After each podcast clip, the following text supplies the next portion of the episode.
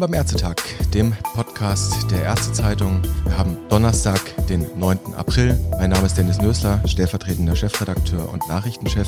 Und heute wollen wir uns mal mit einem nicht humanmedizinischen Thema beschäftigen, sondern mit einem zahnmedizinischen Thema.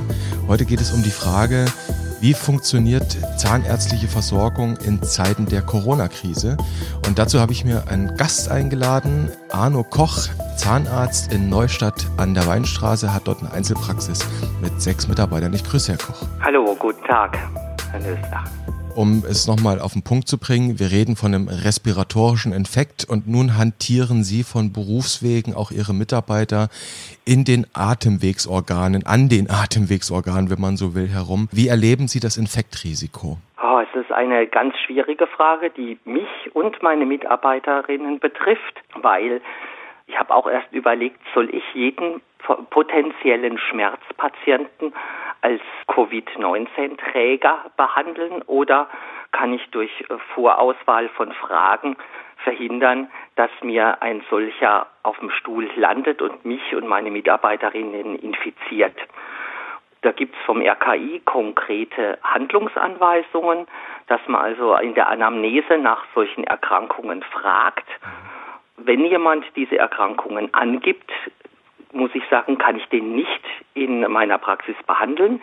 Der muss sich dann an die ärztliche Notfallzentrale wenden und die gibt ihm dann eine dieser 18 zahnmedizinischen Zentren, die spezialisiert sind auf Covid-19 Zahnbehandlungserkrankungen, gibt die ihm weiter und dann kann er dort versorgt werden. Aber es gibt ja viel, viel mehr Patienten, die eben keine gesundheitliche Einschränkungen haben.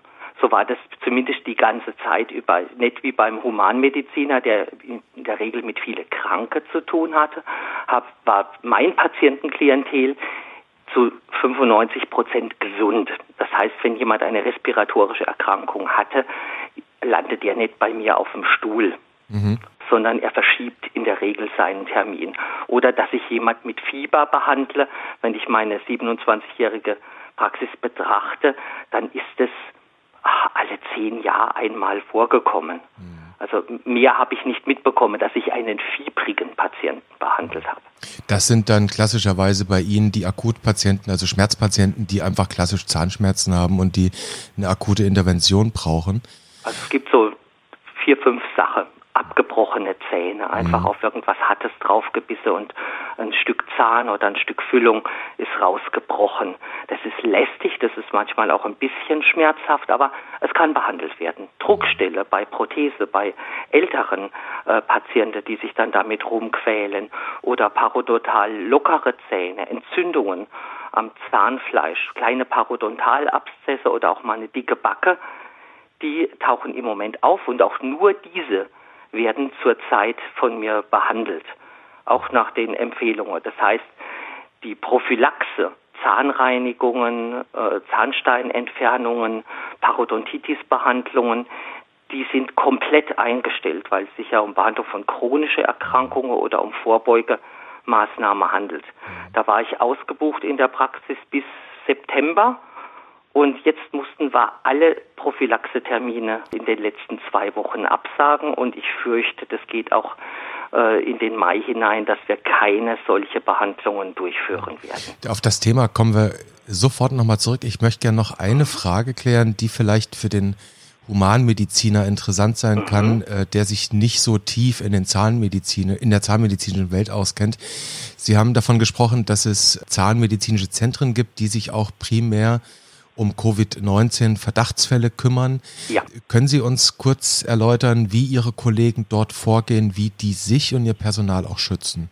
Ich vermute, dass die mit Schutzausrüstung ausgestattet sind, dass die eine FFP2 oder sogar 3 Maske haben und dass die diese Schutzkleidung besitzen. Es wird in der Zahnärzteschaft nicht groß in die Öffentlichkeit gebracht, damit diese Zentren nicht überlaufen, damit nicht jeder ängstliche Zahnarzt versucht, seine äh, Patienten dort unterzubringen, sondern dass die kleinen Sachen und die relativ sicheren Sachen, wobei ein Restrisiko immer bleibt, die sollen bei den niedergelassenen Zahnärzten bleiben. In dieser Hinsicht sind wir wirklich die Speerspitze in der Medizin, weil wir uns direkt über dem Respirationstrakt befinden. Und das ist auch manchmal mit meinen Mitarbeitern schwer, denen zu erklären, dass wir auch gefordert sind, einen vielleicht infektiösen Patienten zu behandeln. Das ist die Situation, die Sie angesprochen haben. Also das Infektionsrisiko bleibt am Ende auch in Ihrer ja. Praxis. Äh, wenn gebohrt wird, spritzt es nun einmal aus dem Mund Jawohl. heraus. Ja? Und in den Tröpfchen, davon kann man ausgehen, bei einem Risikopatienten könnte eben auch Virus drin sein. Nicht?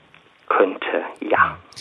Sie haben es schon angedeutet, dass Sie bei chronischen Patienten, die Sie versorgen, auch bei, ich vermute mal, auch bei Zahnreinigung und ähnlichem, also auch bei durchaus verschiebbaren, planbaren äh, Eingriffen, mhm. dass Sie die im Moment alle abgesagt haben. Jawohl. Können Sie uns zum, zur Vorstellung etwa, ohne dass wir da jetzt alle Ihre Kartei, Karteien durchgehen wollen, mhm. können Sie uns so Pi mal Daumen sagen, wie hoch der Anteil ist des Patientenvolumens, das Sie einstweilen jetzt mal verschoben haben? Denke sicher 80 Prozent. Oha, das heißt 80 Prozent, was Sie sonst an Patientenmasse versorgen, ist im Moment nicht in Ihrer Praxis. Jawohl. Können Sie jetzt schon abschätzen oder erwarten, inwieweit oder in welcher Größenordnung das am Ende sich auf Ihrem Praxisumsatz niederschlagen könnte? Also das wird ab Anfang April erheblich sein. Also ich hoffe, dass ich habe zurzeit noch keine Kurzarbeit bei meinen Mitarbeiterinnen angemeldet. Das sind auch Alleinerziehende mit Kind dabei und die kämen da auch in Nöte, sodass ich mit meinem Steuerberater beschlossen habe, Sie schreiben die ausgefallenen Stunden erst einmal auf, damit man ein Gefühl bekommt, was tatsächlich ausfällt. Ich habe ja nur Notfallsprechstunden, drei Stunden Vormittag, drei Stunden Nachmittag und habe das die äh, sechs Helferinnen in zwei Teams eingeteilt, die sich einander nicht sehen und mit denen halte ich den Praxisbetrieb aufrecht. Das heißt, Sie haben im Prinzip schon mal die Arbeitszeit jetzt quasi reduziert und Richtig. am Ende machen Sie Minusstunden. Richtig. Und Resturlaub weg und Überstunden weg. Das geht für den April. Ab Mai sieht es dann anders aus. Das heißt, ab Mai könnte Ihnen das Thema Kurzarbeit ins Haus stehen oder sogar schlimmer? Jawohl. Ja? Eindeutig. Kurzarbeitsregelungen wurden ja jüngst vor einigen Wochen von der Bundesregierung etwas gelockert. Jetzt ist das Thema Kurzarbeit regelhaft keines, womit sich ein niedergelassener Mediziner einfach mal beschäftigt. Ja, also das ist nichts, was man in einem Praxisseminar lernt. Damit hat man nichts zu tun. Wie gehen Sie im Moment mit diesem, mit dieser Drohgebärde um? Wie werden Sie da vielleicht auch unterstützt? Also da vertraue ich auf meinen Steuerberater, dass der mir das Ganze so regelt und in einem vertrauensvollen Gespräch mir die richtigen Tipps gibt. Und wie ist es seitens der Kassenzahnärztlichen Vereinigung, vielleicht auch seitens der Zahnärztekammer? Sie sind ja nicht der einzige Zahnarzt, den das betrifft. Es ja. geht ja sehr vielen Kollegen von Ihnen so. Ja. Kommt da Unterstützung? Gibt es da Praxishilfen vielleicht? Äh, es gibt eine Menge Informationen, die abrufbar sind, aber das sind auch alles vage, nebelig, verschleiert. Keiner kennt im Moment, äh, kann weiter in die Zukunft schauen. Man wird mit Informationen überschüttet, aber bekommt keine klaren Handlungsanweisungen. Die fehlen komplett.